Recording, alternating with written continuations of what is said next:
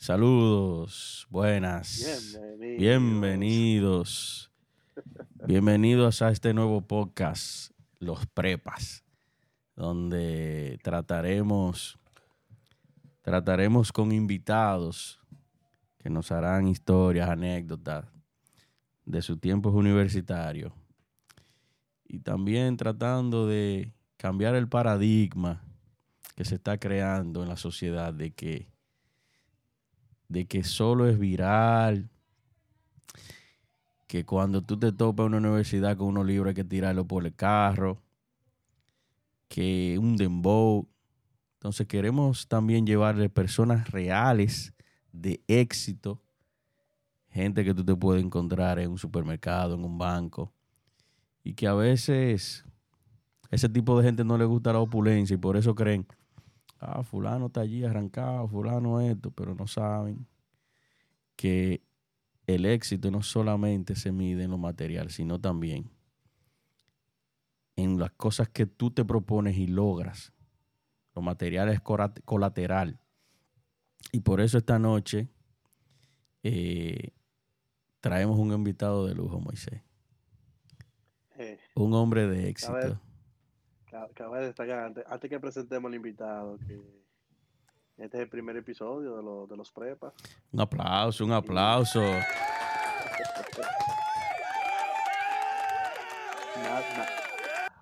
Nace de la, de la iniciativa de Entre Amigos, pero como ya Miguel mencionó, vamos a, a, a, inspirar con estas personas exitosas que vamos a entrevistar y conocer un poquito más y como ya sabemos que sí se puede, se puede echar para adelante sin, sin viralizarse, sin, sin entrar en, en, en hombres masas o mujeres masas. No, porque eh, dicen por ahí que hasta para dar un palo hay que tener el palo.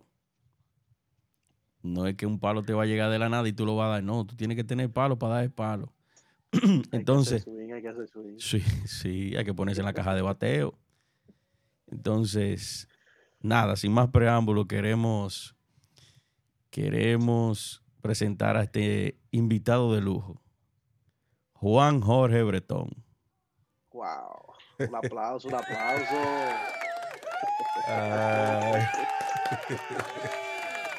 gracias, gracias a ustedes por lo de invitado de lujo.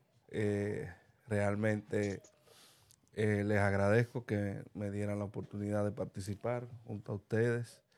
Y nada, vamos a desarrollar el tema eh, del, cual ustedes están proponiendo, que es el éxito.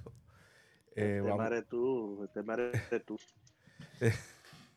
no, porque queremos, queremos primero, antes que todo, conocer tu historia, de dónde tú vienes, tus estudios, cómo se crea esa figura ¿Quién es? ¿Quién es? Porque aunque ustedes no lo crean, el control la moca. Mírenlo ahí. Señores. Mírenlo ahí. Eso es mucho con demasiado. un saludo ahí a Juan Constantino Bretón, el gurú. Ay, tremendo. Ay, ay, ay. Ya quisiera yo ser la mitad que ese caballero es. no, eh, imagínense, nosotros nacimos, cuando yo digo nosotros, estoy incluyendo a Moisés, porque Moisés es, mi hermano. Ah, de, verdad. Y, Miguel es, un hermano, pero de otra madre. Oye, eh, papi, no, es fácil. Eh, sí, sí. No, de otra madre y de otro padre. Déjame, déjame hacer aclarando para que no haya dudas. Eh, no, realmente venimos de, de un hogar vamos a decir, de, clase media baja. Eh, siempre enfocado en la parte de los estudios, sin, descuidarnos. Eh, la parte básica la desarrollamos en, un amplio espectro de parte mía en el Colegio Cardenal Veras. Eh, luego... El la Omega tampoco. El Omega fue el principio y, el final, vamos a decir, de la parte muy básica, luego... Preprimaria. Sí, luego de, tercero de primaria en adelante, lo hicimos en el Cardenal Veras hasta séptimo grado. En séptimo tuvimos que salir. eh, por un tema más económico que otra cosa. Caímos en una escuela primaria que se llama Emilio Prudón, incluso es una escuela experimental. Y, y yo le doy gracias a Dios que nada más fue un solo año que duramos, porque realmente, eh, aunque yo estaba en séptimo, eh, yo entendía que no había aprendido nada en ese año. Luego pasamos al, al Colegio San Francisco de Asís, las cosas fueron mejorando y pasamos al Colegio San Francisco de Asís, donde yo hice el octavo. Y los hermanos míos, lógicamente, como estaban más pequeños, siguieron ahí. Eh, y después en bachiller pasé al IPISA, que es el Instituto Politécnico Industrial Salesiano, que es una escuela técnica profesional, donde ya se amplía más eh, y va, va, más enfocada a la, a la, vocación que uno siente técnico profesional. Afortunadamente eh, había un taller para mí, que era mecánica industrial, dentro de toda la amplia gama. Obviamente esa, e, esa, esa elección fue influenciada más por mi padre que por mí, porque yo realmente tenía cierto desconocimiento de la parte técnica y realmente yo encontré en ella una vocación y, y pude desarrollarme tanto en el ámbito técnico como profesional, porque eh, y, además eh, académicamente la institución era muy buena, con muy buenos formadores. Eh, y nada, hicimos bachiller ahí, ahí, ahí conocí la mayor parte de los amigos que todavía son amigos míos en la actualidad. Miguel también estudió en, el IPISA, y Moisés, y así Edgar, Guillermo.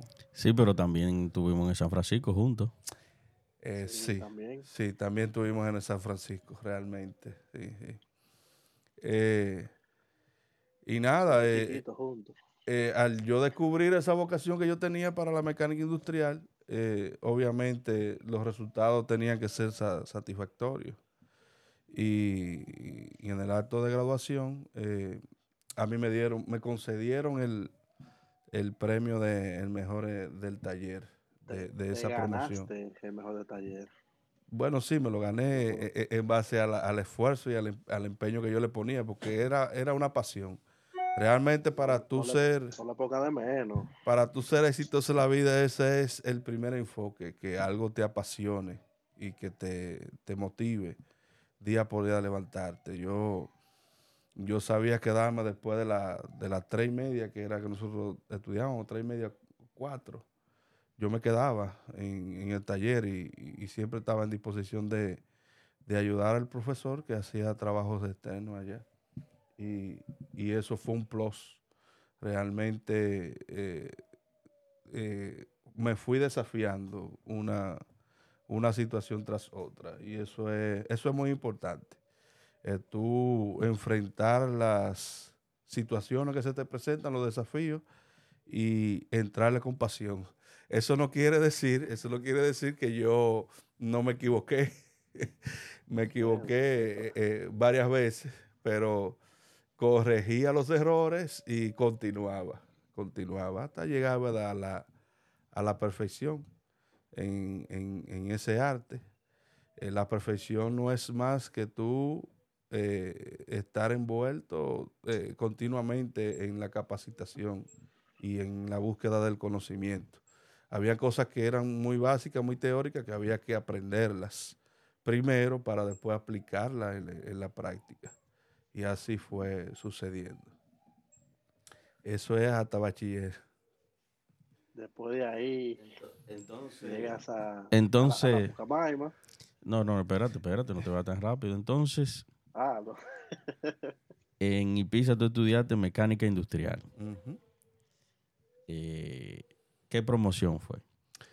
La promoción fue la Extriesme del año 2001. Eh, ¿Tú te recuerdas qué significa Extriesme? Sí, claro. Éxito y triunfo es nuestra meta. y no me digan no me, diga la mascota que, nosotros usamos en ese tiempo, para que ustedes vean si había inocencia, ¿no?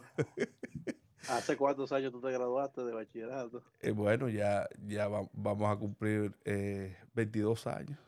que nos graduamos de bachiller. Toda una- Eh, Toda una vida. Como. Sí, Eso eso uno, cree que, uno cree que no, pero el tiempo va pasando. El tiempo va pasando. Eso es increíble. Entonces, ahí, cuando tú te gradúas de IPISA, pero ¿dónde tú, hiciste- dónde tú hiciste la pasantía, Juan Joven? Eh, sí, e- era algo que íbamos a obviar, pero es, es- es importante. Eh, obviamente para uno eh, terminar de graduarse en el Politécnico hay que hacer una pasantía. Eh, la pasantía eh, me tocó afortunadamente en una empresa que se llama Envase Antillanos. Es una empresa muy famosa de Santiago, eh, donde manufacturan propiamente envases, valga la redundancia, para para, para la, la salsa, el aceite, los jugos y todo eso. Entonces, eh, había que hacer una pasantía de tres meses eh, y, y realmente eh, allá eso fue una escuela porque, rea- porque nosotros siempre practicábamos, pero era en el taller, pero la vida real fue esa pasantía. Y, y cuando me tocaba entrar en agosto a la universidad, eh, eh, la pasantía era de, de mayo a mayo, junio, julio, ajá, mayo, mayo, junio y julio. Ya cuando tocaba el momento de entrar a la universidad, eh, yo conversé con mis padres porque ellos estaban interesados que yo me quedara como mecánico y me dieron una prórroga para entrar en enero. Eh, a mí me tocaba entrar en agosto de lo del dos- 2001 y yo entré en enero del 2002. Eh, realmente ellos querían que yo continuara como mecánico, pero la, la visión que tenía yo y que tenía mis padres era de, de continuar hacia una profesión realmente. Para continuar el estudio académico. Exactamente.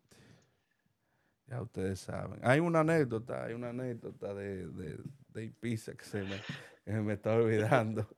Y, y es bueno, es bueno aclararla porque eh, uno va aprendiendo de lección en lección y, y más si hay una mano media dura e- e- en el camino. y, Ajá, entonces tuviste mano dura ahí en el camino. eh, sí, no.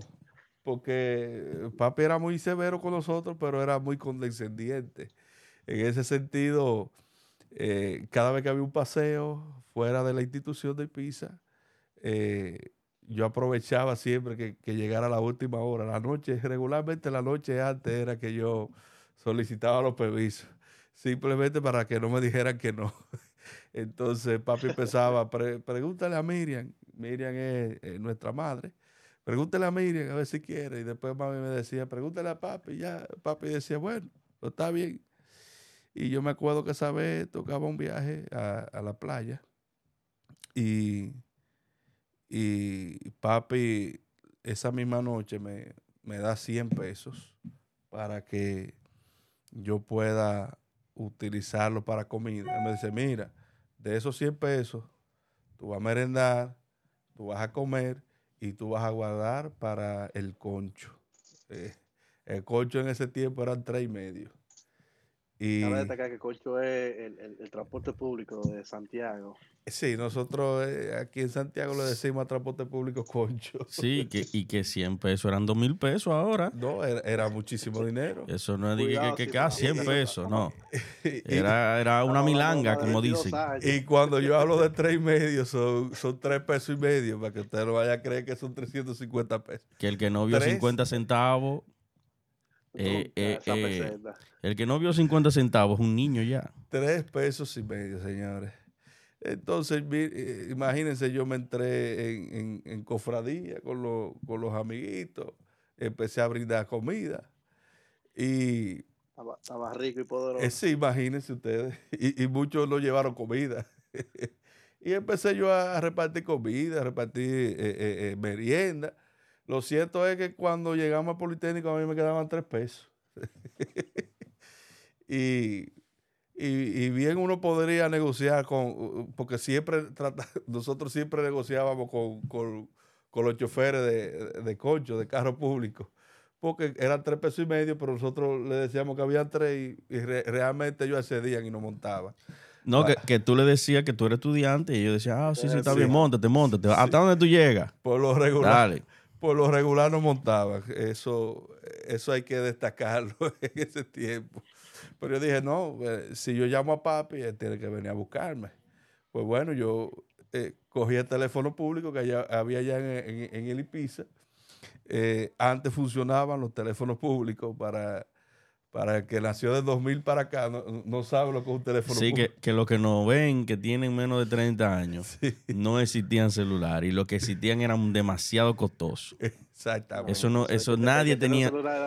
El que tenía un celular en el 2001 bregaba droga o, era multimillonario. No, eso, era una cosa increíble. Que, que, papi tenía celular en ese tiempo. Eh, sí. Pero era, por, pero era por asunto de, era por asunto más de trabajo que, que otras cosas. Y bueno, pues yo me decidí a llamarlo por teléfono público. Una llamada era un peso y duraba un minuto. y, y pongo yo mi primer peso. Bueno, el teléfono se lo trago el primer peso. Se lo tragó y no salió la llamada. Hago el segundo intento. Ahí sonó. Bueno, pues papi inmediatamente cogió la llamada. Eh, no sé si, estaba pegado del teléfono, estaba esperando que yo lo llamara. Probablemente estaba esperando que yo lo llamara. Y en ese momento, en ese momento le digo yo, papi, mi hijo, ¿cómo te fue? Bien.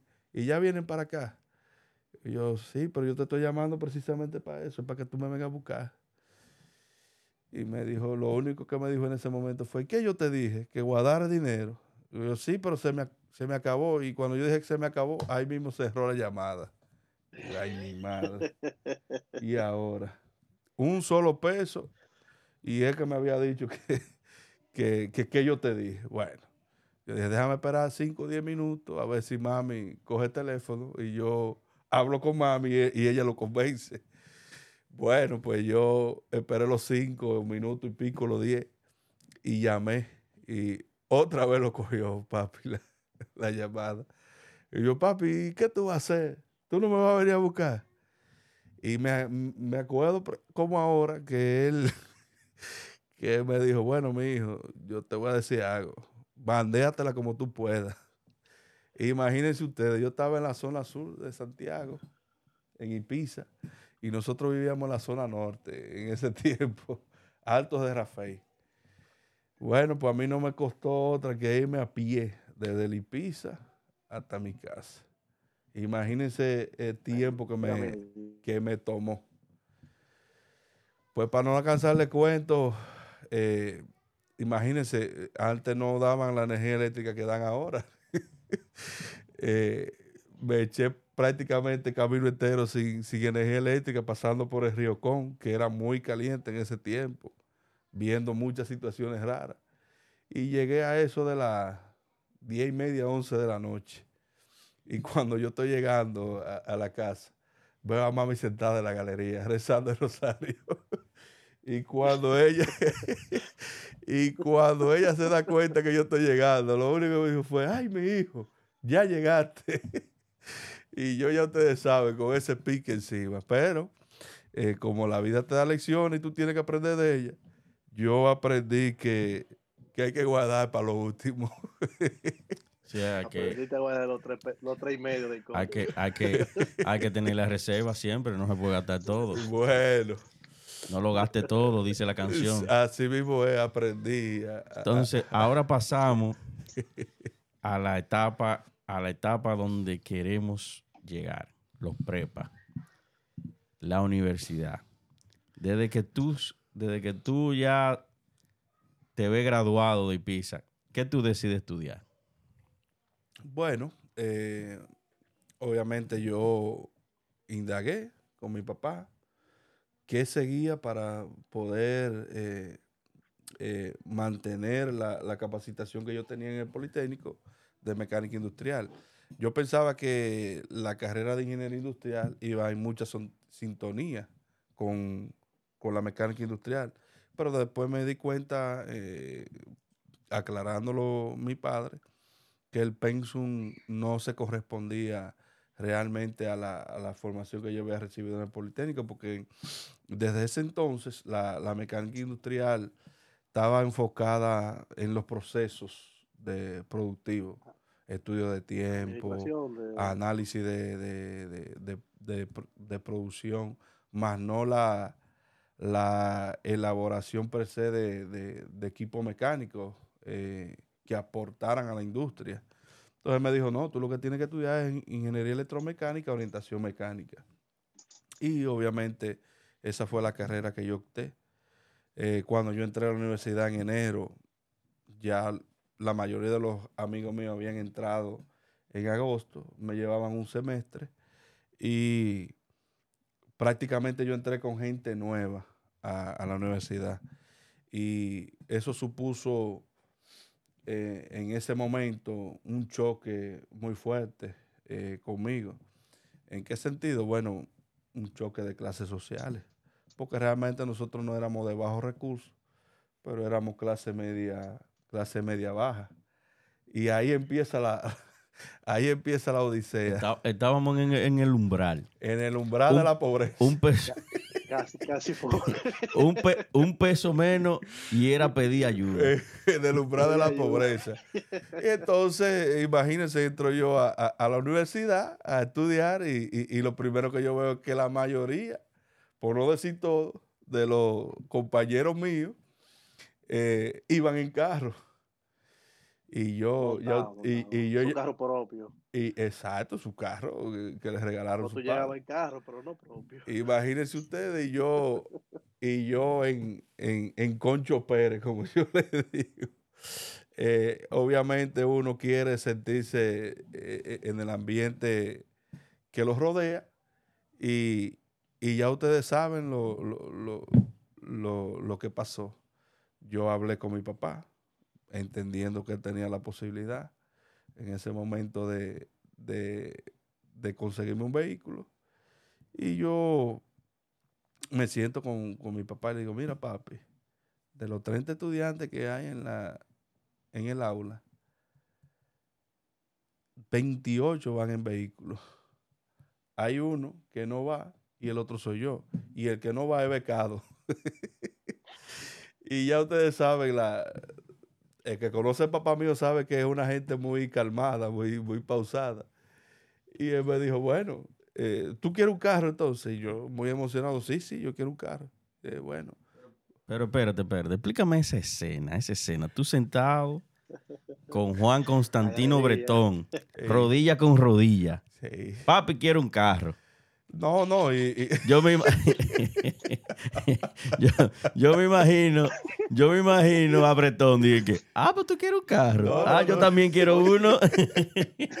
no, no, no, eh, yo, Oh, yo- sí, yo- oh, sí, yo- sí. oh, sí, sí, yo también. yo quisiera, yo quisiera que ustedes vieran ese momento. y Yo siempre lo aprovechaba en, en el mejor momento de la, del día, que era la tarde, y que ya llegaba de trabajar. Eh, él siempre usaba pantalones cortos y se sentaba en, en la galería y yo me senté con él. Y así mismo me dijo, bueno, pues tú quieres un carro. Y yo, sí, sí, yo quiero un carro para poder ir a, a la universidad. Y lo que me dijo fue, bueno, pues tú vas a tener que fajarte a trabajar para conseguir un carro. Miren, en ese momento yo no sé lo que sentí, pero yo sentí como, como si fuera mi cuchillo atravesándome el cuerpo, porque eso fue para Wow. mí, para mí eso fue una decepción que, que no Cuánta tenía nombre. Sí, claro, porque imagínense ustedes, era diciéndome que no, que no iba, que no iba a tener posibilidad de, de conseguir un vehículo en todo lo que, lo que eh, implicaba la- el tiempo de la universidad. Y eso para mí fue muy difícil, a- a- hasta el punto de que eh, eso me generó a mí la inquietud de cómo yo iba a conseguir el carro. Y, y, y me llevó a plantear muchísimos escenarios. Y, y uno de los escenarios que yo me planteé era trabajando y estudiando. Imagínense ustedes, trabajando medio tiempo, eh, eh, ¿qué podía uno conseguir? Que eso se estila. Sí. Lo que pasa es que en la Pucamaima, valga la cuña, gracias a nuestra alma mater, la Pontificia Universidad Católica Madre Maestra, allá era imposible trabajar. Así mismo es. Porque Por así como tú cogías... No, porque así como tú cogías clase a las 8 de la mañana, había materias que eran a X hora y no había más profesores. No, Así más mismo profesor, así mismo es. Así mismo es. Por ejemplo, entrando, entrando en materia, los dibujos técnicos eran todos después de las seis. Así mismo. Todo después de las seis. No, y la, y la materia, la materia de, de- de teórica era por la mañana. No, no, no. Lo que te quiero dejar dicho, por ejemplo, que tú dices, no, voy a estudiar de 8 a 6 No, no, no. y de 6 a 10 voy a trabajar. Realmente no había forma. Entonces, tú llegabas iniciando el primer semestre, di- dibujo técnico 1, 6 de la tarde en adelante. Sí, porque realmente la- todos los profesores que nos dieron dibujo técnico eran profesionales que, teni- que trabajaban en diferentes empresas. Y ya ustedes se pueden imaginar. Y yo, imagínense ustedes, eh, me planteé trabajar medio tiempo, hasta tiempo completo. Y cuando yo hacía los cálculos para yo poder conseguir un vehículo era trabajar prácticamente 10 o 15 años. Una No cosa utópica una cosa utópica y, y nada. Eh, empecé a buscarle la vuelta, a buscarle la vuelta y, y, y una vez eh, sentado ahí con, un- con un amigo mío, eh, que era ingeniero civil, eh, nosotros le decíamos el panal, a, a Adonis García, Adonis García se, se llama él porque está vivo. Adonis García me dijo, pero lo que tú tienes que hacer es lo que yo, lo que yo voy a hacer. Ajá, ¿qué tú vas a hacer? Adiós, vámonos en verano a trabajar para Nueva York. Y digo yo, ¿y, cómo es? Y imagínense ustedes eh, en qué momento estaba yo pensando trabajar en Nueva York. Eh, y me habló del- de, de la Cámara Dominico-Americana y me dijo, oye, eso es tan fácil que tú nada más tienes que aplicar, tienes que saberte esta pregunta. Él me pasó las preguntas. Yo sabía muy poco inglés porque yo le había puesto muy poco interés. Realmente yo entendía que el inglés yo no lo iba a utilizar, pero él me pasó las preguntas que había que hacer y yo... Pulió, te pulió. Sí, me pulió. Y yo duré más o menos un año y pico aprendiéndome las preguntas. Eh, Ah, pero era física cuántica. no, no, no, porque que, eh, eh, eh, en, en- en esos idiomas yo era malísimo. Tú hablabas de matemáticas, cualquier cosa.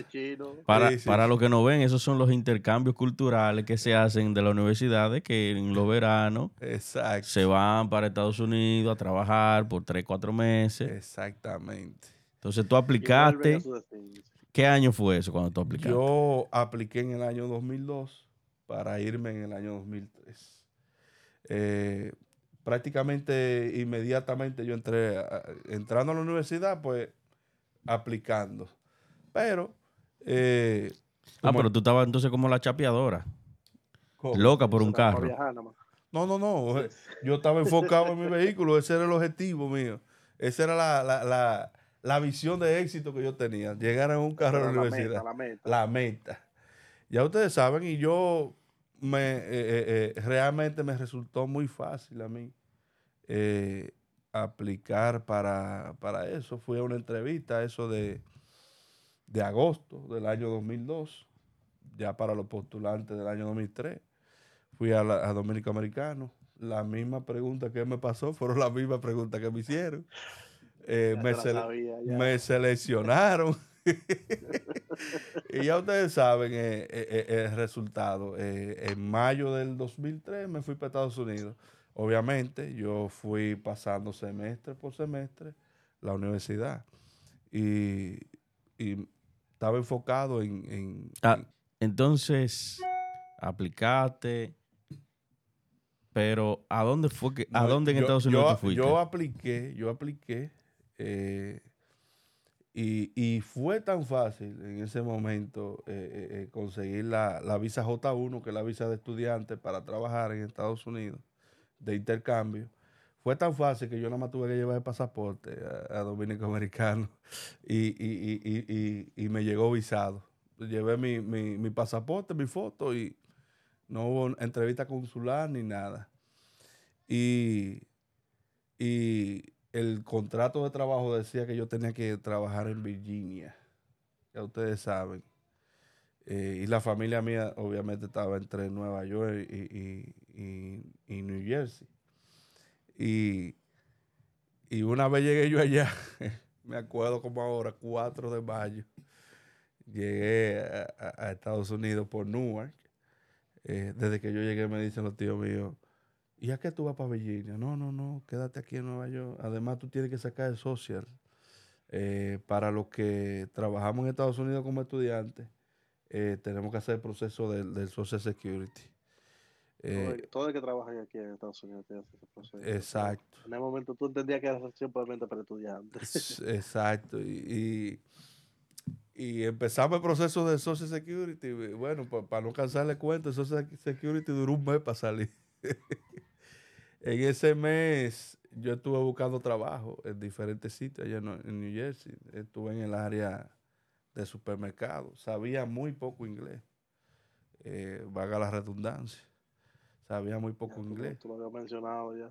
Eh, no, quería, no, no quería darme empleo yo tuve la fortuna de que un vecino de un tío mío, allá en New Jersey, donde él vivía, eh, como él estaba jubilado, él trataba de buscarme trabajo en el área, pero nunca quisieron emplearme, pero básicamente fue por mi bajo nivel de inglés. Hasta que una prima, hasta que una prima de, mi mamá eh, oyó la, la peripecia que yo estaba pasando. Y fue y me buscó y me dijo, no, pues yo, eh, por mi casa de factoría, yo te voy a buscar. Y ella fue y me buscó y, al otro día me entrevisté en una factoría y, básicamente era una fábrica de ventanas cortando los marcos de ventanas y lo que había que saber era de medición. Imagínense, ya yo con la, con la experiencia que tenía en, en la parte técnica, la, la persona que me entrevistó, que fue muy afable, una latina, cuando ella me dijo que, le dijera qué significaba cada medida, imagínense ustedes, yo me fui al extremo y dice ella, no, no, pero tú vas para dentro de una vez. Y ahí, y ahí me entraron, señores. En ese entonces... Sí, en ese entonces empecé yo a ganar 200, 209 dólares semanales. Imagínense. Con impuestos. Con todo y los taxes. Eso fue en el 2003. Eso fue. En el mismo New Jersey. En el mismo New Jersey, en una factoría. Porque tú después volviste. ¿En Person Boy fue eso? Eso fue en, el sur de New Jersey. Eso fue antes de llegar a Person Boy. Hay un pueblecito que se llama Hoplon. Hoplon. Hoplon. Que es, mejorcito que Person Boy. Porque Person Boy es como medio eh, de clase Sin obrera. Quitarle mérito, hombre. Sin quitarle mérito, pues no, pues yo iba mucho a Persamboy. Pero realmente el, pueblo que quedaba adelante era de, una clase un poquito mejor. Ella era, vivía un poco más acomodada. Entonces, una pregunta. cuando, tú, cuando tú te vas de aquí para allá, siempre te exigen, siempre te exigen que le tener un trabajo desde aquí tener un trabajo, eh, hay un contrato de trabajo cuando tú te vas. ¿Qué pasó que tú no usaste ese contrato y, optaste por ese otro trabajo en New Jersey? Realmente, cuando nosotros indagamos y averiguamos con, con los tíos míos, el contrato era un contrato fantasma. ¿Cómo así? ¿Cómo así? Un contrato que te hacen para que te den la visa obviamente se movían unos intereses desde aquí, desde República Dominicana, porque... Salud, salud, salud. Salud. No, porque sin, ro sin romo no eh, podemos, ¿no? Eh, se movían unos intereses. Respeto a la gente que no bebe, pero no puedo, no puedo creer en gente que no bebe. Eh, desde República Dominicana... Por favor. Desde República Dominicana se movían unos intereses de de, cobrar su dinero, ¿verdad? Por, cada aplicante. Porque también tengo que decir que en ese tiempo costaba 1.100 dólares eh, el proceso completo con todo y el, boleto aéreo, que era mucho dinero. Eh, o el proceso de visado del programa claro, tenía un costo. Claro, de, de 1.100 dólares. Con la visa, eh, eh, eh, los fees que hay que pagar en el consulado. Todo eso. Esos 1.100 dólares se lo cogí prestado a mi papá. Esos 1.100 dólares se los cogí yo prestado al señor Juan Bretón, Juan Constantino. Un santo. Sí, sí, claro. Un claro. santo. Él me lo facilitó. Un santo. Él me facilitó ese dinero. Yo nada más conozco dos santos en esta vida. A Juan Bretón y a Mili. óyete, Saludos a Mili, la comadre. pues sí, óyete. eh, eh, eh, ese fue un proceso, eh, bueno, que, que me fui con el préstamo y yo tenía que trabajar, porque yo sí sé que, que papá mío me lo iba a cobrar. Ahora, Todo eso Juan- para, el, para el carro, señor. Juan Bretón es duro. Juan Juan Bretón es duro. Que le presta dinero a un hijo sabiendo que no le va a pagar. Ya no le va a pagar. Bueno, eh, pagó, vamos a seguir la anécdota y entonces vamos a descubrir qué pasó. No, no, no, no, pero que No, Eh, tú pudiste pagar. ¿eh? Oye, tú pagaste, tú pagaste. Pero lo que quiero dejarte dicho es que te prestó un dinero sabiendo que tú no vas a pagar. Eh, bueno, Pagaste, gracias a Dios, bien, gracias, vamos a ponerlo en la cuenta de nuevo. Pero él no, tú sabes bien que él no estaba sentado esperando eso. bueno, bueno, va- vamos a seguir la anécdota. Dale para allá. no, no, Bueno, no, pues, eh, va- vamos, vamos a salir de la universidad porque que- Eh, eh, si seguimos en la universidad no vamos a acabar hoy. No, pero para resumir, para resumir esa anécdota de, de- de- de- del, del primer viaje, eh, como yo siempre he sido muy, muy bueno en el sentido de, de- manejar la parte financiera. Y yo, yo guardaba ese dinero y lo planificaba. Decía, bueno, esto, esto tanto era para gastarlo, esto para ahorrarlo y esto para llevármelo. Eh, pero imagínense ganando 209 dólares semanales. Ya me quedaban dos meses, que era prácticamente unas nueve semanas de trabajo. Eh, si ustedes lo suman a, dos, a razón de 209 dólares, eh, eh, estamos hablando de 1.800 dólares. Yo le debía 1.100 al papá mío. Eh, Y quería comprar carro. fo- y quería comprar carro, el objetivo era comprar carro. Afortunadamente, en, en- en ese momento llegó un, un supervisor que era dominicano, Un samaritano. un samaritano. Yo hablé con ellos, oye, yo necesito hacer horas extra. Eh, ve a ver si tú me pones a hacer horas extra. Y me dijo, no, pues, no hay problema. Y en vez de trabajar ocho horas, yo trabajaba 16 horas. 16 horas Ah, diarias. Dos turnos. Entonces, Dos con esos dos turnos, tampoco era que se duplicaba el, eh, eh, eh, el- el salario, porque me descontaba muchísimo, pero llegaba a los 400 dólares. Y ahí yo pude comprar ropa, pude comprar tenis, pero no pude lograr el objetivo de, de, de comprarme vehículo, porque no pude reunir los 4 mil dólares. Yo me di cuenta en, en el transcurso y, y dije, déjame comprar mi ropita y mi cosa. Y déjame agachar los 1100 ¿A, dólares. a- a dónde tú fuiste a comprar ropa? a- Náutica. a un, a un mall, hay un outlet que queda en, eh, era un outlet eh, que queda en Elizabeth. Pero de mueble. Eh, ¿De qué mueble? Sí, porque lona que tú tienes. No, no, no en, ese tiempo yo era 34 de pantalón. ¿34 qué? ¿Metros? No, no, de- de- no, no, yo no, yo no estaba para nada No, gordo no, en ese no. tiempo. Tú sabes lo único malo de, de esa compra de Juan que me, que me gustó, a mí me combino como hermano menor, a mí me combino. Lo único que él calza 11 y yo calzo 10. Exacto. Entonces, teníamos que usar los mismos tenis. Pero como quiera, ellos se ponían los, eh, a- a- hasta, hasta Martín, el hermano de nosotros menor, se ponían los tenis en ese tiempo. Y, y, y, y- imagínate, Canqui, Martín, canqui. Martín lo que casaba era como ocho y medio. No, pero había, óyeme, yo recuerdo que en el 2006 yo viajé y a Moisés le mandan una camisa, una camisa negra con una rayita como gris. óyeme, era de- y las de redes sociales, óyeme, si hubiese sido en estos momentos, hubiese sido en estos momentos, hubi- hubiese habido que quemarla. Eso era lo único. No, no, no, no, no, todo el que tenía, todo el que necesitaba una camisa iba ahí y encontraba esa negrita. Esa de gris. Bárbaro. No. En una, en una, en una la camisa agarró y se le, y se le apió a Moisés. No aguanta. No, pero si tú supieras que, que, No, to- pero- que toda la ropa que yo traje en el año 2003, toda la ropa y todos los tenis, la compartíamos entre los tres. Eh, eso, eso fue una cosa increíble. Y, y los pantaloncillos.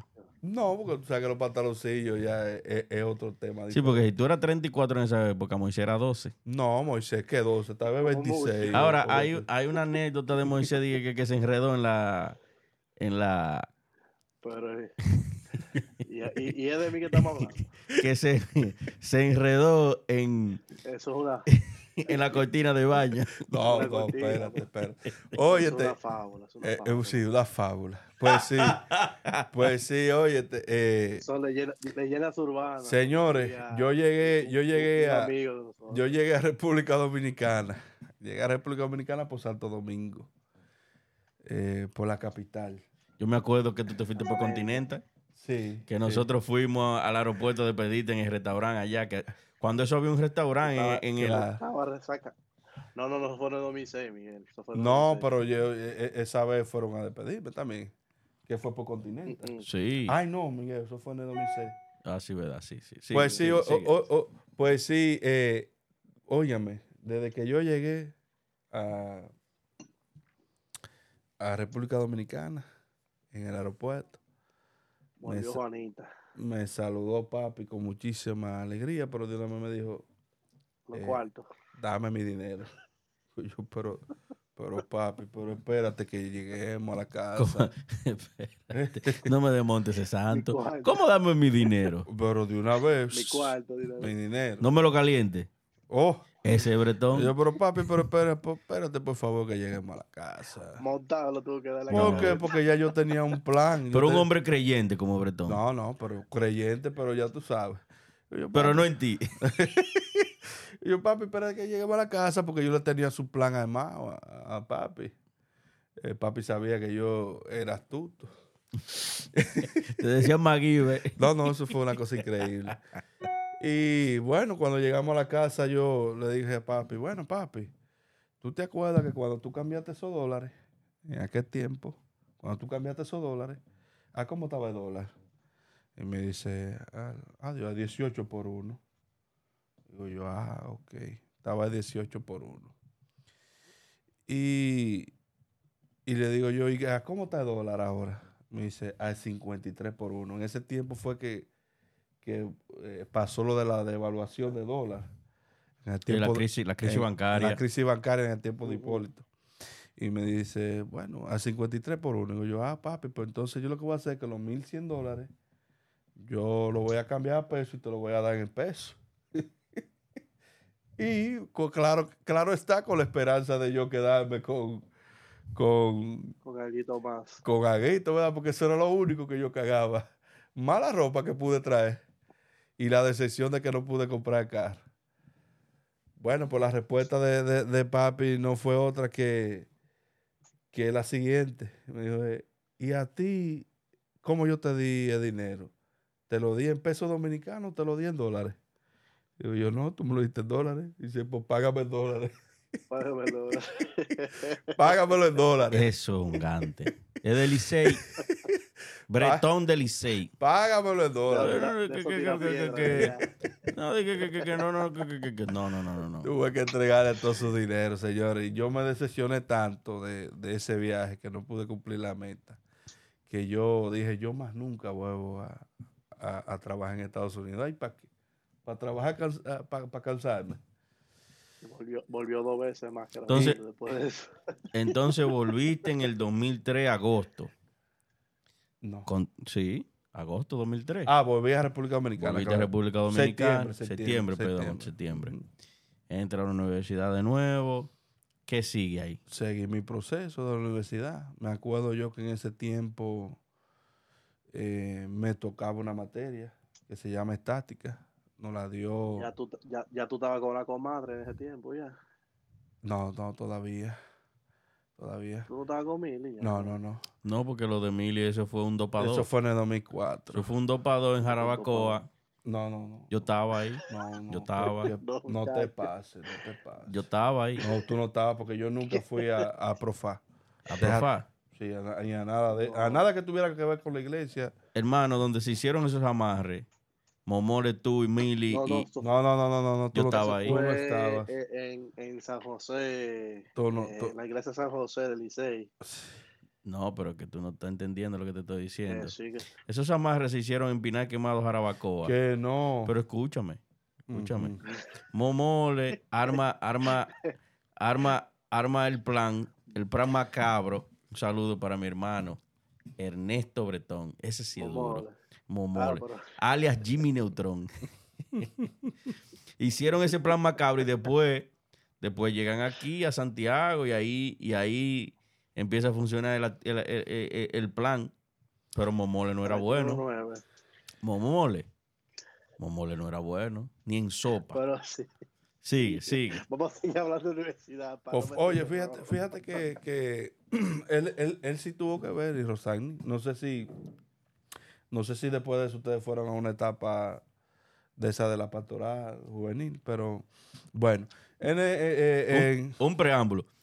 Para el que no lo crea, yo fui a cuatro, cuatro campamentos vocacionales. increíble, Oye, cuando yo entraba a la iglesia, el agua hacía burbujas así. qué desperdicio. Óyeme, por eso Se gastó mucho desayuno. No, no, mi hermano, yo- Para nada. Qué desperdicio. yo he estado en todos los mundos. Eh, Yo, fui, yo fui santo, yo fui diablo y ahora, y ahora soy amigo de ustedes. señor, esto es increíble. Eh, Te va, te va a ganar la gloria. Pues sí, en el, en el- en el 2003 continué en la universidad. Eh, en la universidad yo tuve una decepción casi de manera inmediata porque en ese tiempo estábamos dando la materia de estática, una materia que nos habían dado en, en IPISA, eh, la cual nosotros conocíamos muy bien. Y en ese tiempo no- nos tocó como profesor Leonel Salcé. Eh, y, y hay una historia muy, muy clásica de, de Salcé. Con, una, con, con uno de, eh, con una haitiana. ¿Cómo fue que Esa- haitiana? eh, sí, sí, no, no, no- no lo vamos a decir por aquí para respetar la audiencia, pero en, ese, en ese tiempo a mí se me quedó la materia cuando yo pedí revisión eh, y yo fui a hablar con Salcé porque yo entendía que no, que no por, los resultados, ¿verdad? Y me dijo, ay, no, a ti no se te quedó la materia, tú pasaste la materia en B. Eh, yo te voy a arreglar eso, fue que yo te confundí con otra persona. Y yo, bueno, lo dejo en su mano, profesor, eso. Bueno, pues Salcé, Ese era la Pucamaima. Bueno, pues Salcé se fue de vacaciones, señores, y Se adivinen qué, olvidó. adivinen qué pasó. Adivina. ¡Fuap! Fua. La F, compadre. La F de fantástico. Bueno, para mí eso fue la decepción más grande que yo sentí en mi vida, porque a mí nunca, yo nunca había tenido ningún problema académico de ningún tipo. Y yo sentir que, que me pasó eso, yo me sentí defraudado, engañado, como ustedes quieran ponerle nombre y apellido. Y yo dije, bueno, esta va a ser el último semestre que yo llevo una mascota a la universidad. ¿Cómo si? Ojo, a partir de ahí, a partir de ahí yo no volví a llevar una cátedra y nada. Yo lo poco que anotaba, lo anotaba en hojas sueltas, blancas. Pero realmente a mí se me fue eh, mucho la motivación de la, de la universidad. Hasta que volví a retomarla. Eh, continuando el tema, eh, yo prometí que no iba a volver a Estados Unidos a trabajar y sin embargo, un amigo mío que fue en el año 2004 o 2005, Alaska, me dijo, oye, si tú quieres hacer dinero de verdad, tú tienes que ir a trabajar para Alaska. Señores, yo Alaska eh, me lo imaginaba. Yo no sé si ustedes se acuerdan, pero en la, en la macota de, de- de los tiempos que nosotros estudiamos en primaria, había un mapamundi siempre. Sí, sí. Sí, sí, sí. Y yo no sé por qué yo graficaba de República Dominicana a Alaska y nada más decía, coño, eso sí queda lejos, compadre. eso sí queda lejos. y, y nada, cuando él me, me habló de que no había que pagar alojamiento, que no que desde que tú llegabas a Alaska no había que pagar vuelo, porque había que coger otro vuelo después que tú estabas en Anchorage para llegar al sitio. No, no tenía que pagar comida, era dinero limpio. Y dije yo, bueno, ahí conviene. Para allá es. No, y él me dijo, mira lo que yo traje. Y me enseñó siete, cuarto. me, me enseñó siete mil y pico de dólares la cuenta. Y dije yo, "Eh, diañe, pues aquí es. Bueno, Aquí es. Aquí hay que hacerlo, señores. Pues en el año 2000, do- 2006. 2006 me fui para Alaska. Y realmente yo no fui de lo agraciado que, que- que tuvo trabajo desde, desde junio, que era que empezaba la temporada, sino que me tocó trabajar de eh, julio y agosto, porque ya la, el, los cupos que habían para, para empezar en junio se habían agotado. Y yo tuve que quedarme un mes en New Jersey con, con el tío mío. Y, y cuando yo llegué a New Jersey, me acuerdo perfectamente que llegué con, con el primo de nosotros que tú mencionaste, Néstor. Muy duro, Momole, muy duro, muy que, duro. Que viajó, que viajó conmigo en ese tiempo para Alaska y le tocaba entrar en, en junio, él fue de los agraciados. Eh, yo me quedé un mes en, en, en New Jersey. Precisamente el vecino de tío mío que yo conocí en el año 2003, en el año 2006, cuando yo llegué, se estaba muriendo. ¿En esto? Ernesto no, el vecino del, del tío mío. Oh, ya, ya, ya. Se estaba muriendo, que fue, eh, eh, eh, era, él era norteamericano. Bueno, italiano, de descendencia, pero norteamericano. Que a todo esto, Ernesto llegó pesando 60 libras. Una mera cabeza con, con brazo ¿A dónde? cuando vino de Alaska. Tú estás loco, pues, ¿será, No, que, no. ¿será que llegó gordo? Él llegó gordito. Ernesto gordito. llegó gordo. El que llegó pesando Oye, 60 El libras que, fue... el que llegó pesando fue 60 Jorge. libras fui yo. ¿Cuántas? Pero, pero pregúntale a, a Moisés que, Él que- rebajó. Pero- que hasta me lloraron. Y- A Jorge, Ujú. a Jorge.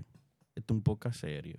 No, no, no. Yo te estoy hablando, yo te estoy hablando, óyeme, con toda la Aquí- sinceridad. Aquí, aquí estamos hablando seriamente, seriamente, gente, gente seria. No, no, pero ¿Cuántas libras? Es verdad. Pues que pues yo llegué como de 170 libras tal vez. 170. No, pero pa- para la complexión física mía, óyeme, yo pareciera que, que, que, adiós.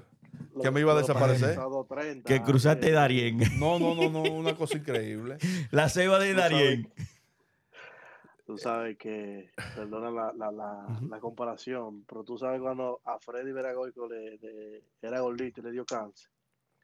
Juanjo llegó más flaco que Freddy Veragoico. Moisés, pero por Dios.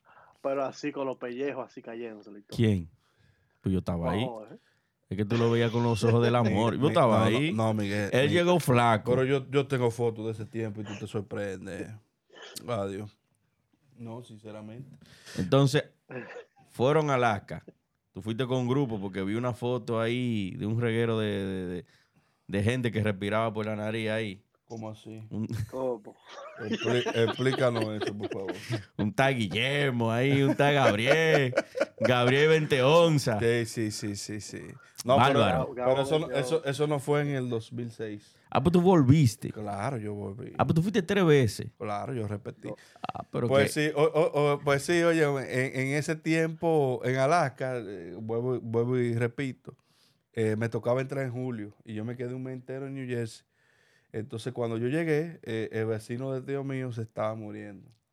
Ese vecino de tío mío se, lla- se llamaba, que en de cáncer, Albert Pauela. Bueno, Albert Pauela, nosotros llegamos a, a verlo ya moribundo y ya yo sabía un poquito más de inglés en ese tiempo. Y me acuerdo como ahora que entramos a la habitación de él y me dijo, eh, wow, ¿por qué, por qué ustedes están tan jóvenes y yo tan viejo muriéndome? Y esa, eso me llegó. ¿Por qué? Porque la gente realmente no ve la realidad hasta que no la tiene de frente. Sí, sí, sí. Y él se sintió viejo, pero ya era que se estaba muriendo. Que, que yo vi un, un podcast y un, y un señor. ¿Oíste? eh, no lo vi porque fue por YouTube. Ah, bueno. El señor dice que hay dos vidas. La primera etapa, cuando tú crees que tú no te vas a morir. Y la segunda etapa, que ya más o menos cuando tú estás llegando a la OTA, que ya tú sabes que te vas a morir. Y ahí tu vida da un cambio de 360. ¿Por qué? Porque tú en tu pubertad, en tu juventud, olvídate. ¿De, dónde que hay que tirarse? De aquí. ¿Qué es lo que hay que beberse? Esto. ¿Qué es lo que hay que hacer? Aquello. Ya después que tú llegas a esa etapa, que tú sabes que has vivido fácilmente la mitad de tu vida, que ya te queda menos que antes, Exacto. ya la vida te cambia. Bueno, pues Albert dijo esa palabra, esa frase, y yo realmente me sentí, me conmoví realmente, porque ah, yo me di cuenta que él descubrió que ya se estaba muriendo. Y esa frase de, de, de- Albert Pauela eh, se me quedó grabada, porque realmente él, entendió en ese momento que se iba a morir. Y, y realmente así pasó. Eh, al otro día se murió. Eh, Perdona que me ríe, pero estaba, ya sabía porque no, no, no, eso fue una cosa increíble. Eh, eh, Era como, como, como, como si estuviera esperándome para morirse. Porque realmente en el 2003 me dijo, yo creo que yo no te vuelvo a ver. Y yo le dije a él, sí, yo te aseguro que tú me vuelves a ver. Y, y prácticamente cuando me volví a ver duró un día para, para morirse. nada más Eh, espero. eso fue una cosa increíble. Eh, Wow. y, y no sin antes él decirle a su esposa, que porque estaba al tanto, por, por- por lo que le había dicho el tío mío, de que yo iba a durar un mes sin trabajo. Y él le dijo a la esposa mía, mira, eh, yo me voy a morir, pero desde que yo me muera, tú le das trabajo a, a ellos. Una cosa increíble. Y, y, y nada, eh, empezaron los procesos de, de- de- funeral de él. Eh, como a los dos días, después de morirse, lo llevaron a la funeraria. Curiosamente, los únicos que estábamos, vamos a decir, acongojados, tristes, éramos el tío mío y yo. La familia realmente estaba muy neutra. Eh, para mí fue un choque, porque obviamente yo, imagínense lo- los velorios de, de República Dominicana, como que son todo el mundo gritando y todo el mundo... eh, Bien emocionante. exacto. Emocionales. Muy emocional y, y en Estados Unidos esa no es la cultura. Y, y incluso después que nosotros lo, lo enterramos, que de hecho él era veterano de guerra, le hicieron los honores de, de- que, se, que se le hace propiamente a, a ese tipo de, de personas que participaron en la guerra. Después de que le hicieron los honores, nosotros nos invitaron a comer a un restaurante. Un restaurante muy bueno en New Jersey. Y todo el mundo se estaba riendo, tomando vino, comiendo bueno. Y le digo yo a tío mío, pero, esto de ese, de ese restaurante. y le digo yo a tío mío, pero tío, pero por Dios, ¿y, y cómo es que cómo es que la gente celebra en medio de, de la tristeza? Sí, porque allá en Estados Unidos es totalmente diferente que aquí, que aquí es un griterío, mujeres que se desmayan, allá es celebrando la vida. Exactamente. En Estados Unidos y esas culturas desarrolladas es celebrando la vida de la persona que se fue, agradeciendo cómo lo conocieron, qué hizo esa persona por cada uno de los que están ahí y seguir adelante, porque no hay de otra. Así mismo es. Entonces, nada, el, el tío me dijo, bueno, mijo, es que esto es una cultura muy diferente a la tuya. Eh, come tranquilo y, y nada, vamos a seguir para adelante. Tranquilo. Sí, bueno, pues al otro día de, de pasar el tierra y toda la cosa, la esposa de él de una vez nos llamó. Me dijo, bueno, Albert me dijo que, que tú ibas a durar un mes sin trabajo. Yo te voy a dar trabajo aquí en la casa. Ya tú sabes, empieza a partir de, de mañana. Ven que yo te voy a poner qué hacer. No sin antes, eh, no sin antes él él me dejó una cuantas cosas, de, de las cuales yo cogí un abrigo, un reloj movado. Movado, Movado, pero de oro. como de oro. De oro, ya tú sabes. Sí. ¿Y, ¿Y dónde tú lo peñaste? No, eso yo se lo dejé a tío mío para que lo vendiera y lo vendió a, mu- a- a un, lo vendió a un, muy, a, a un muy buen precio. Y llegó algo para atrás. Sí, sí, sí. Él, no, él me, dio, él me dio un buen dinero. Bueno, pues para no cansar la historia, eh, día que yo trabajaba, eh, donde Miss Florence, que era la esposa de Albert Paola, día que yo ganaba 400 dólares Diario. diario. Bárbaro. ¿Qué En pasa? esa época. En, esa, en ese tiempo, en el año 2006. ¿Qué, 2006, 2006. qué pasa? Que yo le digo, tío, eh, ella me está dando esto diario. Y dice, tío mío, bueno, pues cógelo y aprovecho. Le digo yo, no, pero yo quiero que usted me ayude a trabajar, porque imagínense qué vamos a hacer.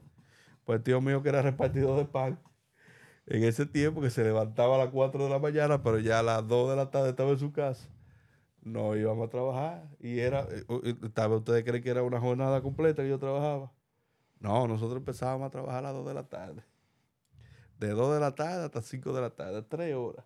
y eran 400 dólares. Ok. Pues yo le daba al tío mío 200 y yo me quedaba con 200. Entonces, de ahí ya tú llegas. ¿Qué año tú te gradúas en la universidad? Eh, yo me gradué en el año 2008. 2008. Ujú. Do- entras en el 2001 y te gradúas en el 2008. Sí, exactamente. En el año Sí, para 2006, el preverano. cabe aclarar que en el año 2006 yo pude reunir dinero de vehículos. En el 2006. Claro, y adivinen a quién yo le compré vehículo. Abretón. El, fa- el, el famoso Lance, que todavía anda vivo por ahí. Sí, lo veo yo, lo veo yo por ahí. A Don Bretón le compré yo eh, eh, el Mitsubishi Lance. Entonces, te Pero- gradúas en el 2008. Ujú. Después que te gradúas, ¿qué sucede? Después que me graduó, obviamente. Que hay unas cuantas historias que vamos a obviar Sí. porque no se puede. Tiempo. No, se, no, no, no se pueden contar al aire. No, no. No se pueden contar al Después aire. que yo me graduó, obviamente yo me voy a trabajar con mi papá. Naturalmente. Eh, y el papá mío me puso en una posición muy difícil porque realmente, realmente yo fui a soldar, eh, a cortar con, con, con disco de pulir. Bueno, un, un trabajador más. Y Un obrero. un obrero y en base a eso me pagaba. Yo le dije, ven acá, papi. Pero yo estudié, Los ingenieros, yo soy ingeniero. ¿qué es lo que? Dame posición, por favor, porque vamos a ver. Me dice, bueno, yo te voy a decir algo. Si tú quieres trabajar en el área tuya de ingeniería, tú tienes que irte para una empresa grande y formarte. Porque aquí no hay formación. Aquí lo que se viene es a trabajar. Yo no te puedo formar. Imagínense ustedes, otra vez desamparado en el mundo. Y, y en ese tiempo eh, yo apliqué a varias empresas y me llamaron de la cervecería vegana, eh, de varias empresas, pero realmente nunca pude concretizar hasta que eh, en una, un amigo de nosotros que se llama Edgar Almonte, que trabajaba en ¿Quién, quién, quién? Edgar Almonte, Wow. que trabajaba en la, en la tenería Bermúdez, que en ese, que, que desde ese entonces se llama artículo de piel favorito, pero todo el mundo lo conoce como la tenería Bermúdez. Eh, estaba trabajando de planificador de mantenimiento y él me dijo, bueno, yo ya me llegó la residencia, tengo que irme para Estados Unidos, yo voy a hablar con el jefe mío para que la posición mía te la dejen a ti.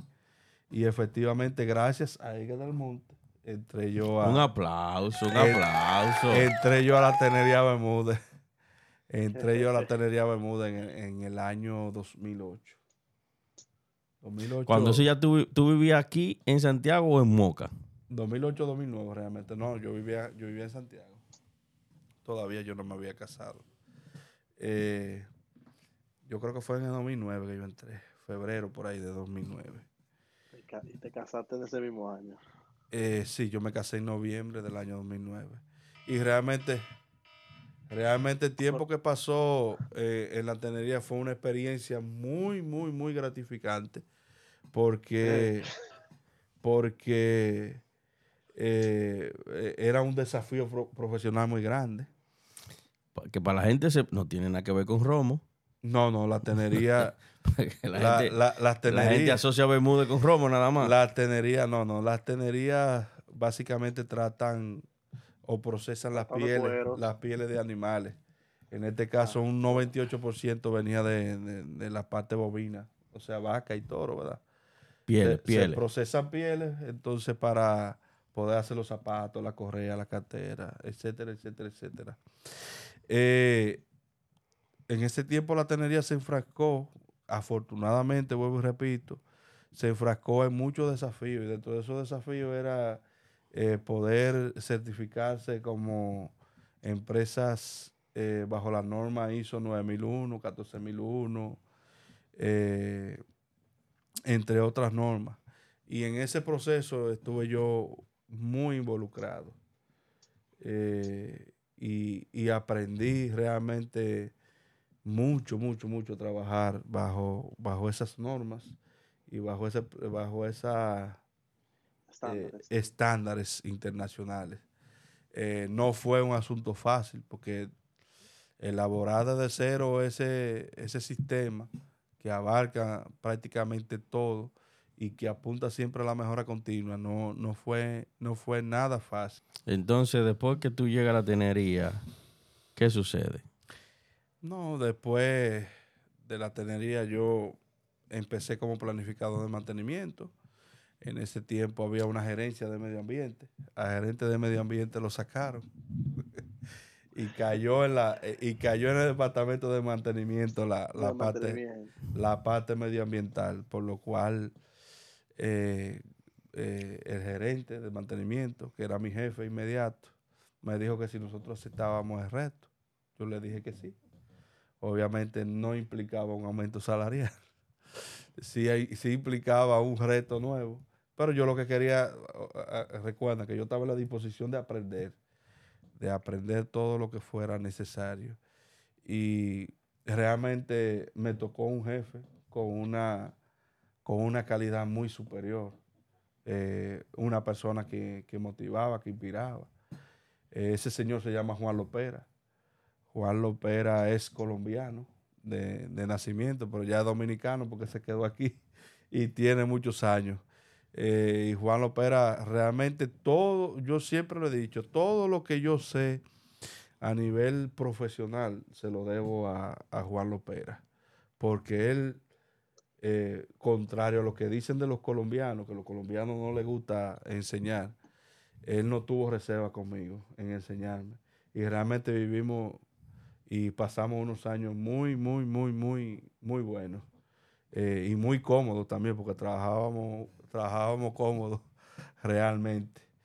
Eh, después de ahí, de, mantenimiento, pasé a la parte de producción en la tenería, en el área húmeda. Eh, la parte de producción eh, fue, una, fue un reto muy grande y una, y una, una experiencia muy difícil para mí, porque realmente me alejé de lo que me apasionaba. Y en la tenería terminé renunciando eh, después que yo fui gerente de producción por un año. Pero era porque no, me gustaba realmente llevar la producción. Entonces, después de ahí ya pasé a una fábrica de cigarros, donde duré más o menos dos años. Y, en ese periodo, ya el papá mío estaba cercano a cumplir 60 años. Y me acuerdo que me dijo, que me sentó y me dijo, bueno, ¿qué tú vas a hacer? Eh, ¿Qué tú vas a hacer? Y yo dije, ¿qué voy a hacer con qué? Porque yo realmente estaba trabajando cómodo en la, en la fábrica de cigarros. Y digo, ¿qué, ¿qué voy a hacer qué? Dice, bueno, tú vas a seguir con lo que yo he hecho o, o tú o, yo dejo esto. Dije yo, bueno, dame tiempo para, para prepararme. Le dije, papá mío. Pero nada, las cosas me dijo que no aguantaba más, que ya estaba cansado, estaba próximo a cumplir los 60 años en ese tiempo, que estaba cansado. Y y hicimos la transición en ese tiempo. Eh, él, duró más o menos un periodo de dos años acompañándome en la transición. Cuando yo digo la transición fue que volví a trabajar con él, pero obviamente con toda la experiencia acumulada de las empresas. Y, y papi, imagínense, eh, eh, fue una persona que que, no se complicaba mucho con los trabajos, cogía un trabajo a la vez. Cuando yo llegué, eh, traté de expandirla lo más que pude la empresa. Y a día de hoy todavía estamos, estamos trabajando en, ese sector agropecuario, que es un sector que realmente, al igual que la mecánica industrial, es un sector que siempre me apasionó, porque papi siempre se desenvolvió en eso y hasta la fecha de hoy estamos, estamos trabajando, llevando, tratando de llevar el nombre de, él en alto. Ahora entonces, en, este, en esta etapa, en esta etapa, porque ya estamos cerca de esta etapa, ¿cuál es tu empresa? ¿A qué se dedica? ¿Cuál es tu área de trabajo? ¿Cuáles son el tipo de cliente con quien tú trabajas? Para ya darle eh, el colofón a, esta, a esta, a esta, ¿cómo diría? A esta magno, a esta magno, a este magno recuento que estamos haciendo de la vida de este hombre exitoso, que hemos obviado unos cuantos, unos cuantas anécdotas por, por razones de seguridad más que todo. De seguridad. No podemos, no podemos revelarlo todo. Ay, Dios. Pero dejando saber que nos conocemos, hermano. Sí. Entonces Eh, ya, ya tú empiezas con la empresa de Juan Bretón, toma, tomas la, la- la batuta. Entonces, háblanos de esta etapa. ¿A qué tú te dedicas? ¿Qué cliente tú trabajas? Y, y- y- y cuál es tu enfoque? Eh, eh, la empresa mía se llama Brecas, Ingeniería de Servicios Industriales. Muy duro, muy duro. Eh, realmente es una empresa orientada a brindarle servicio al sector agroindustrial, específicamente a la elaboración y fabricación de fábricas de alimentos para animales, de alimentos balanceados, pollo, vaca, cerdo, eh, perro, gato, peces incluso. Eh, y, y realmente estamos ahí trillando el camino. eh, no crean que el camino ha sido muy fácil. Ha tenido mucha, eh, muchas altas, muchas bajas, una más baja que otra. Y, pero lo importante es eh, mantener la persistencia en lo que tú haces y amar lo que tú haces. Obviamente que al yo estar eh, al frente de la empresa, eso me ha ayudado en el sector a, a trabajar directamente con los clientes.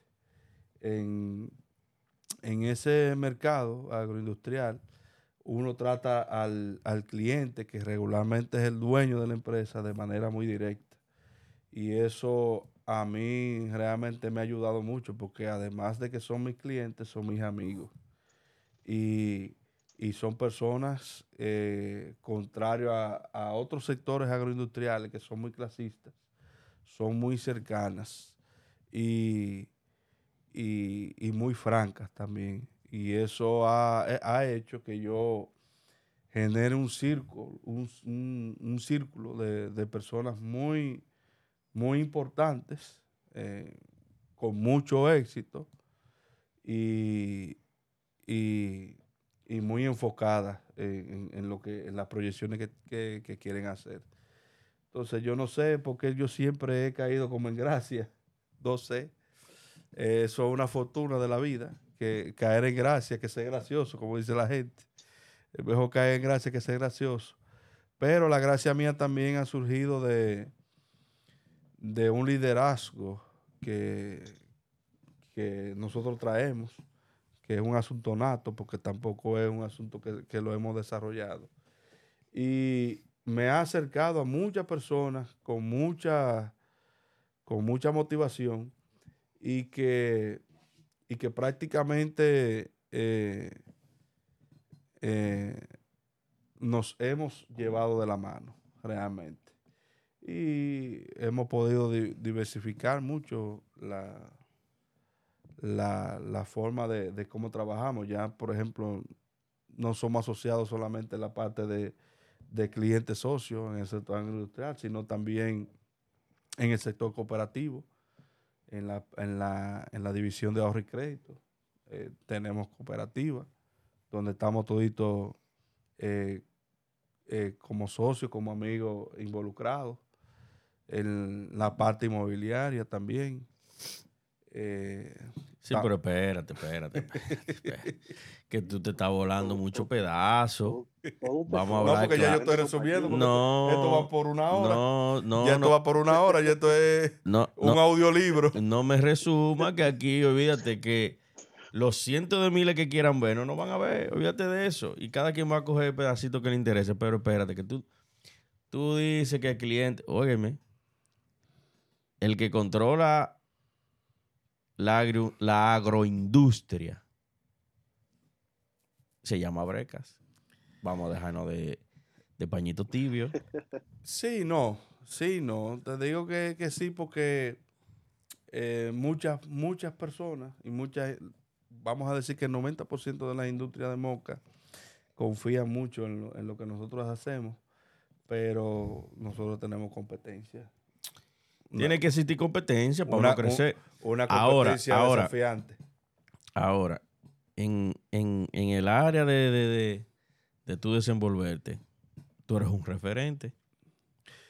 Sí, tú- realmente, realmente yo lo entiendo así y hay que admitirlo.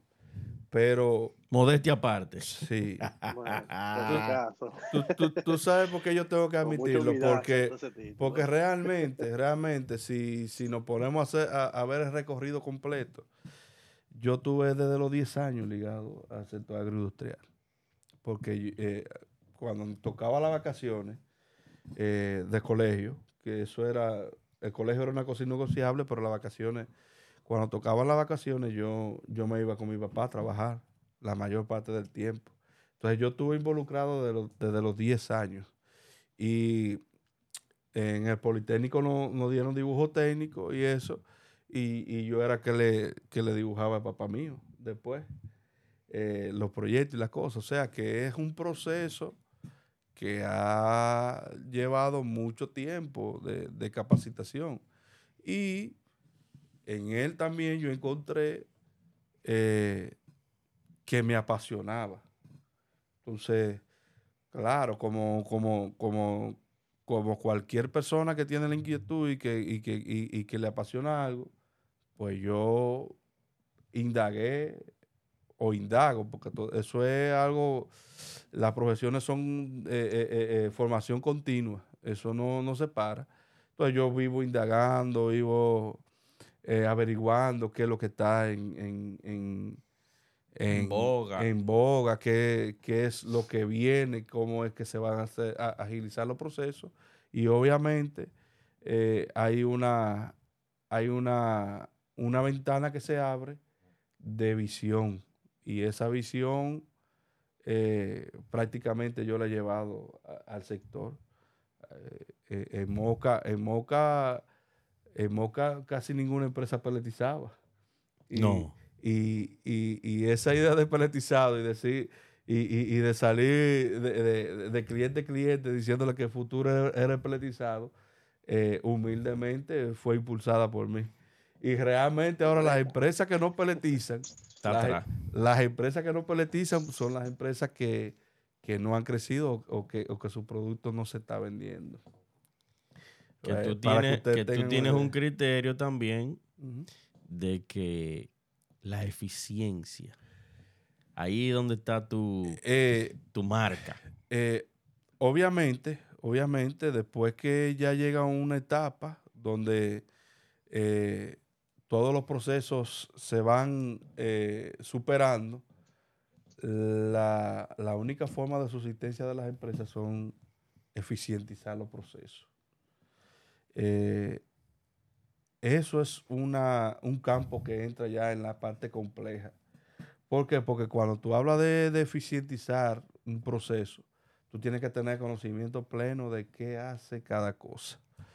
Y, y el qué hacer de cada cosa dentro del proceso, en este, en este caso, en el, en el sector agroindustrial, eh, tú tienes que tener el conocimiento y la experiencia de cómo se elabora el producto.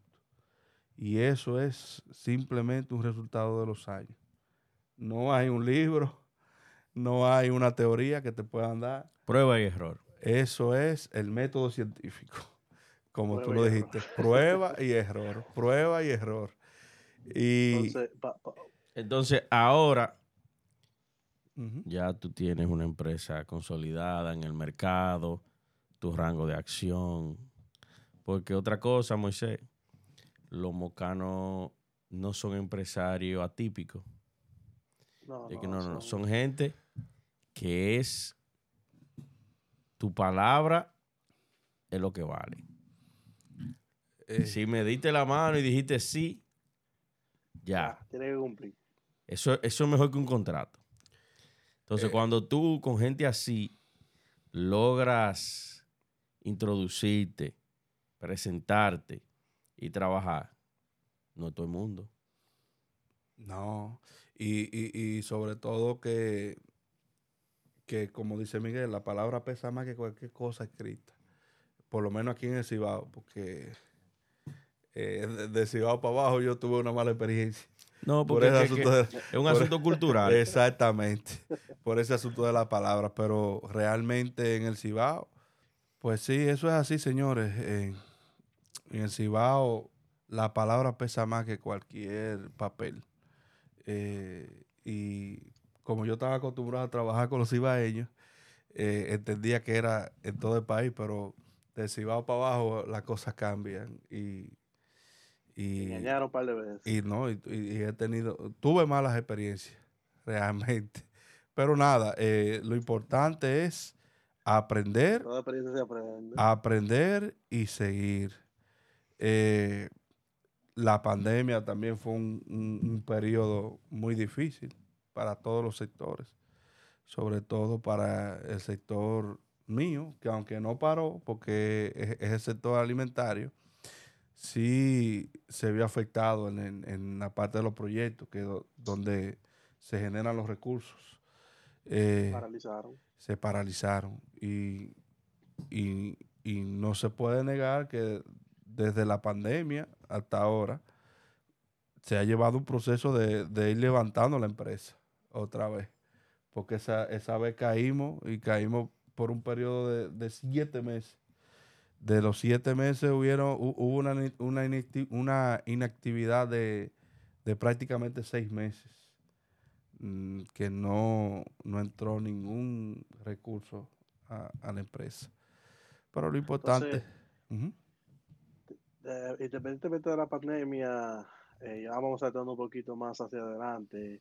Eh, tú inicias, o sea, tienes brecas, pero también has, como mencionaste, te, has involucrado en otro tipo de proyectos, no solamente agropecuario. Mencionaste la, la cooperativa, inmobiliario. Háblanos, un chin de esas dos iniciativas. mira, realmente la inquietud de, diversificar eh, la generó en mí un personaje que se llama Miguel Rosario. Eh, Miguel, y yo hablábamos. Muy duro ese tigre, Miguel Rosario, la quema, muy duro. Miguel y yo siempre hablábamos de, de poner una financiera, de poner esto, que lo otro. Y yo le decía, bueno, el momento llegará que se pueda dar eh, eso. Y una vez montando bicicleta en, los tiempos de pandemia, se acerca eh, una persona que es amiga mía, a través de la bicicleta sobre todo, que se llama Eduard Faña. Muy duro. Eduard Faña tiene... Un saludo para Eduard Faña. Eduard Faña tiene muchísima experiencia en el sector de la banca y en el sector cooperativo. Eh, pasó por, por una cooperativa muy grande que es donde trabaja incluso la esposa mía. Y en ese tiempo, óyeme, con más duda que, que, y miedo que otra cosa, una vez nosotros estábamos montando en el camino hacia Cotuí. y yo lo veía él quieto. Él, él, iba montando de la mano conmigo, de la mano conmigo. Y yo, ¿qué será lo que le pasa a Falla? Y en un momento ya, faltando pocos kilómetros para la meta, se para y dice, oye, yo tengo que decirte algo. Doctor, doctor. Sí, yo tengo que decirte algo, doctor. yo, dígame, mi hermano. Dice, oye, yo estoy formando una cooperativa y, yo no tengo a nadie. ¿Tú estás interesado en formar la cooperativa? Y me acuerdo como ahora, oye, que, que me salió muy natural. Incluso él se sorprendió. Eh, eh, él puso una cara como de, sorpresa. Cuando dijo, óyeme, vamos a darle por adelante, yo te apoyo. Y yo te voy a llevar a los amigos míos, te voy a llevar a Serafín, Serafín padre, que en paz descanse. Bárbaro. tremendo amigo mío. Muy duro. Te voy a llevar a Serafín, te voy a llevar a los hijos y vamos, vamos a darle para adelante a esa cooperativa. Cuenta conmigo. Y, señores, de ese, de ese viajecito eh, hay unos números muy interesantes muy interesante en esa cooperativa. Oye, oye Moisés, yo le decía a Juan Jorge, vámonos por aquí, vamos a hablar por aquí, vamos a ver por aquí. Y Juan Jorge me decía, toque sí, toque sí. Yo, coño, pero, pero, pero, qué hombre el diablo este. Tóquese. bueno, yo seguía por mi lado y en una me dice, hay una reunión. Recuerdo en Don Emilio allá. Sí, sí. Don Emilio ahí en la estancia nueva, ¿eh? ¿qué se llama? Y voy yo, yo no conozco a nadie, yo nada más conozco a Juan Jorge. La crema, fuimos como 12. Eh, ¿Tú te acuerdas? Sí, y fuimos allá y Faña, primera vez que lo veo, me presen- presenta el proyecto, hay unos cuantos empresarios. Recuerdo que yo hice una pregunta y Serafín, ya, hombre tan bueno, que Dios lo tenga en gloria. Me Increíble. dijo, no, mira esto, esto y esto y esto. Juan ahí me presentó con todo el mundo, ahí nos vimos para de cervecita. Y dije, coño, esto, esto pinta bien, porque son gente Esto promete. Sí, porque, óyeme, desde que tú, desde que, desde que tú sabes que el fin de semana viene bien, Ujú. el viernes te das cuenta, No, ya tú estás contento desde bien temprano la desde mañana. viene temprano, y dije yo, coño, esto Te da, pinta te da bien. coquilla, te da coquilla. Sí, porque, que- que, óyeme, cuando tú estás hablando con gente, no seres humanos, gente, ¿dónde gente? Tú dices, coño, esto pinta bien. Y ahí escucho todo. Ahí se hace, se arma un equipo. Se arma un equipo. Eh, ¿Quiénes quieren ser directivos? Ujú. ¿Quién es esto? ¿Quién es aquello? Todo el mundo ahí conociéndonos, nos Ujú. damos la mano a todo el mundo. Y bueno, por ahí María se va. Eso, Háblale de los números. no, no. Eso. No, no, no, yo, no, yo no me interesa el número, a mí me interesa más eh, eso mismo que ya él, él contó, cómo se dieron los acontecimientos, de- Ujú. de, dónde vino la, la, la, la- ya que le estaba yendo más o menos bien, vamos a decir, hasta la pandemia, porque la pandemia hubo un reset, Ujú. Hubo que, que reiniciar básicamente y volver a, a- no voy a hacer que comenzar de cero, porque la experiencia siempre eh, uno está por encima, o sea, uno nunca empieza de cero, uno simplemente empieza con la, con la experiencia. Y me dio curiosidad de dónde vino esa, esa idea de diversificar, primero con la cooperativa, ahora también incursionando en los bienes raíces con, con los proyectos como Gardeno y, y Raíces, No, y, y, Eh, y, ya vie- tú y, sabes. vie- y viene más sorpresa por ahí. más, más los que vengan en adelante. O sea, Sí. eh, y ya yo creo que él, que responde a esa pregunta, ¿dónde viene la, la idea de diversificar? ¿De dónde viene esa, esa, esa cosa? Aún sabiendo que, que le está yendo bien en, en su área, porque que hay veces que uno se siente conforme, eh, por ejemplo, yo en mi trabajo me siento conforme, pero ah, una cosquillita, quizás algo diferente que yo pueda hacer bueno también y no, y no lo sé. Realmente, realmente ahora lo, lo- lo que nosotros estamos haciendo, y incluyo a Miguel, a, a- a Miguel en esto, porque realmente él, él es mi socio. eh, nosotros lo que estamos es sembrando. No se está viendo, óyeme, absolutamente ningún fruto. Problema. Lo que tenemos es muchísimo problema encima y, y con, y con la idea de seguir generando más problemas. Óyeme, oye, yo siempre hago esta historia y la gente no me la cree. Antes, hace 3, 4 años, yo veía mis cuentas y veía unos chelitos, pero yo no dormía. Yo no debía, no tenía problemas financieros, pero no dormía. Porque yo sentía que no tenía la seguridad de que si pasaba algo, El futuro. exactamente, que se iba a cagar de mi familia, de que iba a resolver nada. Y ahora yo debo, yo debo siete vidas y duermo como un lirón. Bueno. Para que tú veas cómo es el mundo. Oye, estamos en la misma tesitura. Lo que pasa es, lo que pasa es que, hay- y hay que tenerlo muy en cuenta, eh, el asunto no es que tú debas o no debas mucho, sino en que tú con, eh, con lo que tú estás haciendo, estás construyendo no un futuro. Y óyeme, olvídate que a cualquiera que nos vea de afuera no- nos van a decir loco y cualquier cosa. Pero el enfoque, el enfoque está muy claro. El enfoque está muy claro de lo que, de lo que queremos hacer, de lo que, y de lo que vamos a hacer. Entonces, ya, ya un poquito ya Sí, para pero- concluir. Sí, pero antes de que, antes de que, antes de que Juan Jorge concluya con su, con su, con su intervención, yo le quiero decir a la gente que nos está viendo nosotros no somos un referente ni somos eh, eh, El paradigma. paradigma de nada. Pero quiero que la gente y los jóvenes, porque aunque nosotros somos jóvenes, ya nosotros estamos picando los 40 años, Sí. Rosando, Rosando. rozando. Quiero que la gente entienda que algo. Que todo lleva un tiempo. Tú no naces caminando. Tú no naces hablando.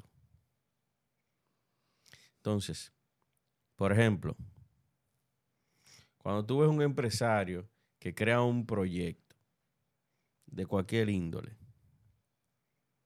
tú ves el resultado, Ujú.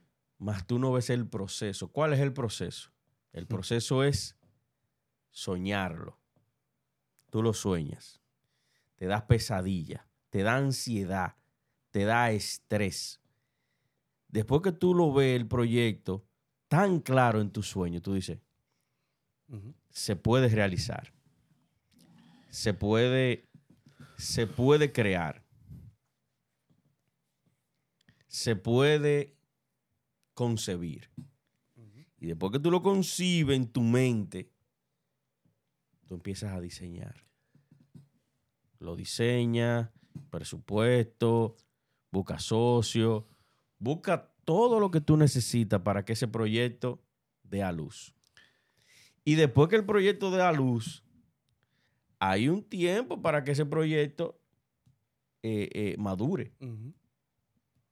Entonces, la generación siguiente a nosotros cree, yo lo soñé, yo lo pensé, Y lo, lo conseguí mañana, eso está, mañana eso está. Eh, Entonces no es así. Por más que tú quieras, por más que tú entiendas que las cosas son rápidas, porque la vida está rápida, ya tú tienes acceso a información rápido, tú tienes internet, tú tienes esto, cualquier cosa que tú quieras está ahí. Las cosas no son así, las cosas son, Son inmediatas. no para son nada, inmediatas, las cosas, para nada. las cosas necesitan tiempo y lo que, y lo que pasa así, rápido, así mismo se va. ¿Por qué? Porque no hay una estructura que soporte esa idea que tú tienes. Entonces, de mi parte, antes de que Juan José culmine, ¿cuál es la conclusión mía? Que tú tienes que darle los cimientos a tus ideas. Tú tienes que darle la estructura. Tú tienes que darle el proceso de secado, el proceso De de, madurez. Porque ahora vemos eh, eh, fulano, de fulano, Tesla, Microsoft. Pues esa gente duraron 20 años Sí. eh, Todo trabajando un el pro- proyecto. Todo proceso. que todo el mundo le decía que era un loco. Eh, Hoy esa gente se burlan de nosotros porque vieron un poquito más allá de la curva y lo llamamos genio. No es genio, ellos creyeron en ello, ujú. ellos creyeron en ello y mucha gente te dice hay que tener un plan A, un plan B, un plan C, un plan D. No. Cuando tú concibes una idea, es un plan. Es un plan. Y si ese plan no se da, tú tienes que seguir con ese plan. Esa es la única forma de lograr el éxito. Si desde que tú concibes una idea, un proyecto, tiene un plan B, no se va a dar. Pues ya tú tienes un plan B, ya tú tienes una salida para eso. Y desde que tú tienes una salida, ¿qué, tú, qué, tú, ¿qué hace tu mente? Busca la facilidad. Es enfocarte, enfocarte, enfocarte, enfocarte y entregarte. Eh, y ya para. Ya no, para. pero ya yo quiero, para, para que tú concluyas. Jorge, eh, piensa un poquito atrás de todo lo que hemos hablado ahora, de ese joven de los tres y medio que no, que se lo comió eh, y tuvo que tirarse a pie de la parte sur a, a- la norte, a ese joven que hoy en día tiene su familia, tiene sus negocios y tiene su eh, éxito, aunque ya dijimos que el éxito es relativo, pero nosotros calificamos como éxito. ¿Qué consejos no solamente le darías tú a la juventud de hoy en día, sino a tus propios hijos que quizás un día de esto van a, van a escuchar esto, van a decir, ah, mira, ve, estas son anécdotas de mi papá, tuve la oportunidad de verlo. ¿Qué, qué mensaje o qué, o, qué, o qué consejo le darías tú a esa juventud y a tus propios hijos? Eh, clave del éxito. Lo primero es que el éxito es un resultado de, de algo que tú te propones. Y uno va de éxito tras éxito. O sea, que alcanzar el éxito pleno eh, no va a ser posible en esta vida. Entiéndalo así. Primero, hay que rodearse de personas buenas, de personas que tengan una visión clara de lo que quieren en la vida. Eh, la vida es muy pasajera, eh, se va muy rápido y tú tienes que rodearte de gente que tenga claro lo que quieren hacer con su vida y con su futuro. Eso es lo, primero. Lo segundo, hay que tener eh, en cuenta que las oportunidades son muy limitadas y que si tú la dejas ir eh, eh, en el momento que te toca, es muy difícil que se repita. Esa es la segunda. Tercero, tercero, nunca se puede perder el enfoque de la meta que tú te traces. Si tú entiendes que tú te saliste de, de lo que tú te propusiste, tienes que volver al paso número uno. Y tercero, el éxito en la vida no se basa en la parte económica o lo que tú puedas obtener eh, como ganancia. El éxito es tú enfrentar las, circunstancias que te da la vida y nunca desmayar. Eh, quiero concluir con una frase eh, muy que, me llegó mucho en mi tiempo de, prácticamente de adolescente. Eh, y, fue, y, fue una que yo vi en una película. Y es bueno que, que, la vida la basen en eso. Además de, de que se destaquen en la, en la parte de la profesión, en la parte de lo material, que eso va a llegar si le ponen pasión. Pero lo más importante y lo que yo le aseguro que le va a garantizar éxito en la vida es una frase que yo escuché en una película que se llama The Notebook. Y es la siguiente.